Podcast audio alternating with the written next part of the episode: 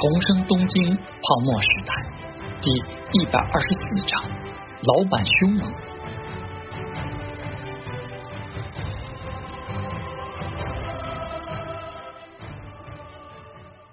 经过这一波，陶之命的资金底子算是彻底打下了。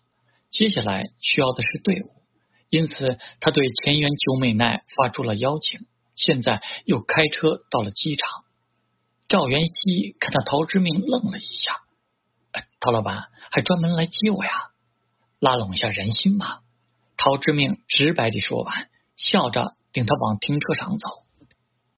赵元熙拉着行李箱跟在旁边，感慨地说：“您倒是真直接。”陶之命乐呵呵地笑道：“当然直接。说实在的，跟着我你不会后悔的。某种程度上来说，是你人生的机遇。”赵元熙无言以对，这家伙可真是自信。这次辛苦你了，事情办得很快。陶之命这句话说的很诚恳。离岸公司这种概念，对于赵元熙这样的年轻人来说，应该是个新鲜玩意儿。至少他以前的经历没有亲手办过。但陶之命略一指点，赵元熙还是很有效率的找到了米国的律所办了下来。因此，赵元熙很诚恳地说道。这次我学到了很多东西，跟着我以后还会学到更多。赵元熙瞅了瞅他，真是每句话不离目的。到了车里往酒店开，陶之命开口问道：“老赵，你之前在香岛，你们那边对前年底签的联合声明，对九七年的事怎么看的？”九七年的事，赵元熙有点奇怪，他为什么关心这个？想了想，就说：“除了有钱有地位的人，我们老百姓其实也挺担忧，主要是还不熟悉吧，怕变化会太大。那你自己怎么看？”陶之命目不斜视，像是闲聊，还没有深想过。陶老板想确定什么？陶之命看了看他，笑着说：“为什么觉得我想确定什么？”陶老板见到我，第一句话说的是华语。后来想过，总觉得有点深意。哪有什么深意不深意的？我在霓虹也算是外人。陶之命淡淡说道：“爷爷南越人，四十年代被抓过来的劳工，命好没死。后来留在这里，也没有办法回去。我还有个名字叫陶之命。”赵元熙这才知道他是夏国后裔，疑惑地问：“原来是这样。”怪不得会说华语，业余也能讲一点。陶之命果然切换语言了，讲的不好，平常没人练，倒是学校里认识了个夏国留学生，跟他说普通话说的多。赵元熙听着亲切的语言，露出了笑容，说的挺好的。老赵，我想找个自己人，你懂吧？陶之命又看了他一眼。知道你找第三份工作比较慎重一些，毕竟年龄也有点大了。好吧，赵元熙心想，我也就二十六岁而已。我可是呢，直接在找职业经理人，可不比一般打工仔。你从米国学成，又在霓虹企业工作过，难道不想好好发挥一下才能？从香岛的家族企业里出来，也是因为好位置都被别人自家人占着吧？陶老板，既然说到这里，我还真想问问赵元熙，认真起来，你的公司为什么一开始就先离岸注册？你觉得犯不着，还不如先把业务做起来。陶志明笑了笑，老赵，实话告诉你，你在米国的这些天，我的资产翻了几倍，直接在霓虹搞，我怕来年税前我心疼。几倍？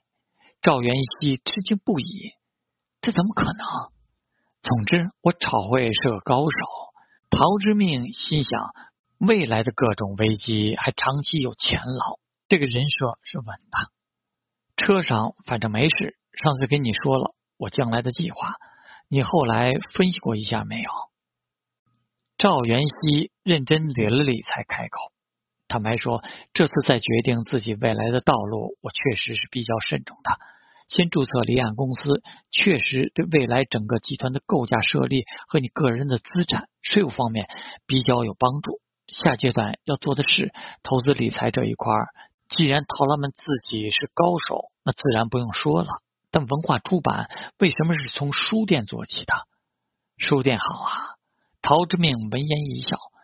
霓虹可是少有几个书店这种产业能很好生存的国家。况且呢，一旦把连锁书店建立起来，再进入到出版领域，那就不用一开始就亏了。到时候办杂志、办报纸，发行量有基础。我是想不通，陶老板在金融市场赚钱这么快，为什么要去做这个？陶之命打了个哈哈，真的，赚钱对我来说已经不是什么负担了。人活一生，总要有点追求。做这件事，我开心。文化出版行业开心吗？开心呐，适合我东大学生的身份，就是金钱赚钱，在为自己的理想买单。陶志命看着鹿的眼神很有深意。没错，为自己的理想。不过，谁说文化出版行业就不能赚钱了？我要是能做的很大，成为全球级的传媒集团，一样很赚钱。赵元熙果然很惊愕。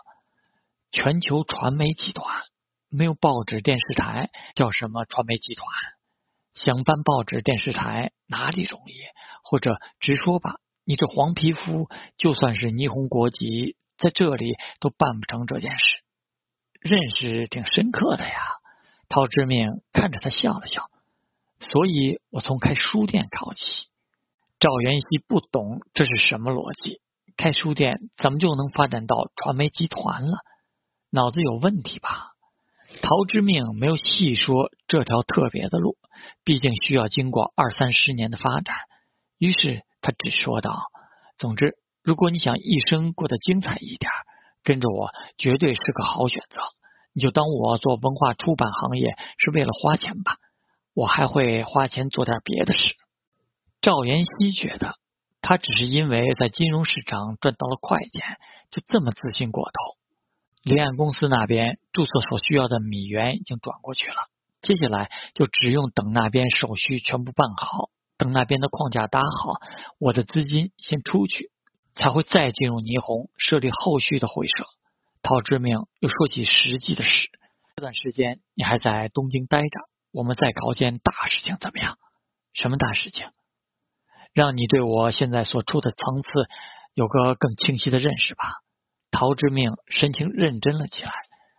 三月份的时候，我去了东京。着手可热的不动产新贵最上恒产面试，陶之命一路详细说了说为最上恒产策划最上极乐厅方案的过程，包括木下秀峰对他的重视，五千两百万元的年顾问费，还有把另外一个去面试过的有和商事拉进来一起成立的新公司，以及那个十亿元的最上极乐的设计案子。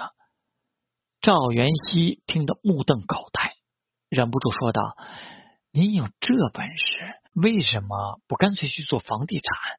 那不是赚钱最快的行业吗？不是，你有这本事，干嘛去面试？我局限我自己干嘛？至于去面试，为了结识些大人物啊！而且不是说了吗？那个时候身上没有现金了，去面试有钱拿，一次几十上百万元呢。”赵元熙无言以对，我可没骗你。陶之命咧嘴一笑，跟你讲这些，除了让你觉得我可能是未来的牛逼人物，值得跟随，我们来点实际的。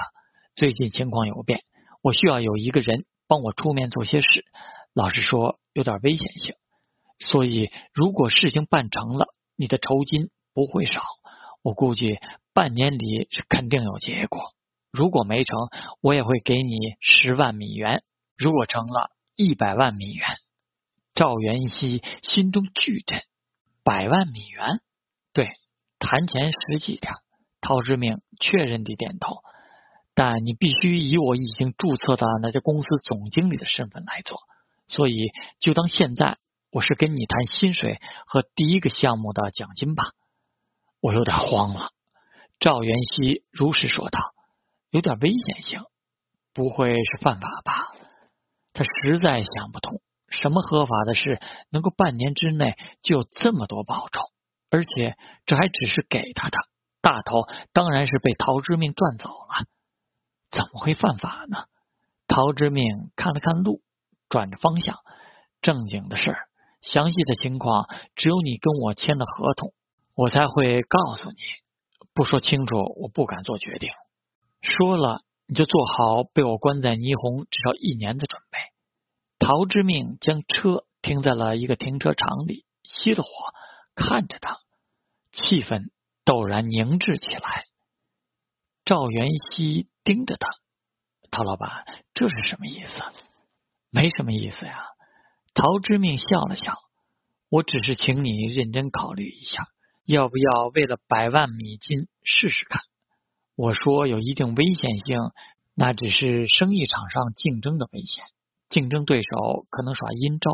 但你放心，两条道上我都有帮手。赵元熙哭笑不得：“陶老板，你不是东大学生吗？什么两道的？我是认真的。”陶之命却收起了笑容。这个项目牵扯到霓虹顶级财团之间的竞争，老赵难道不想玩一票？人生可没有多少这样的机会。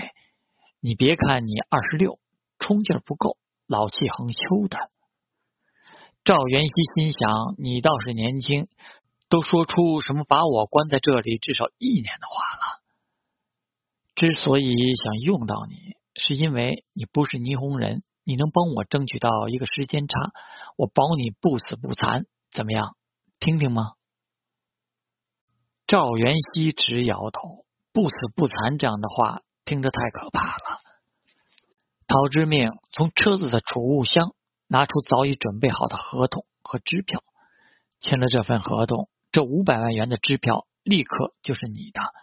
如果你听完觉得这事你出面办不了，你就只专心帮我做书店和投资理财公司这两件事。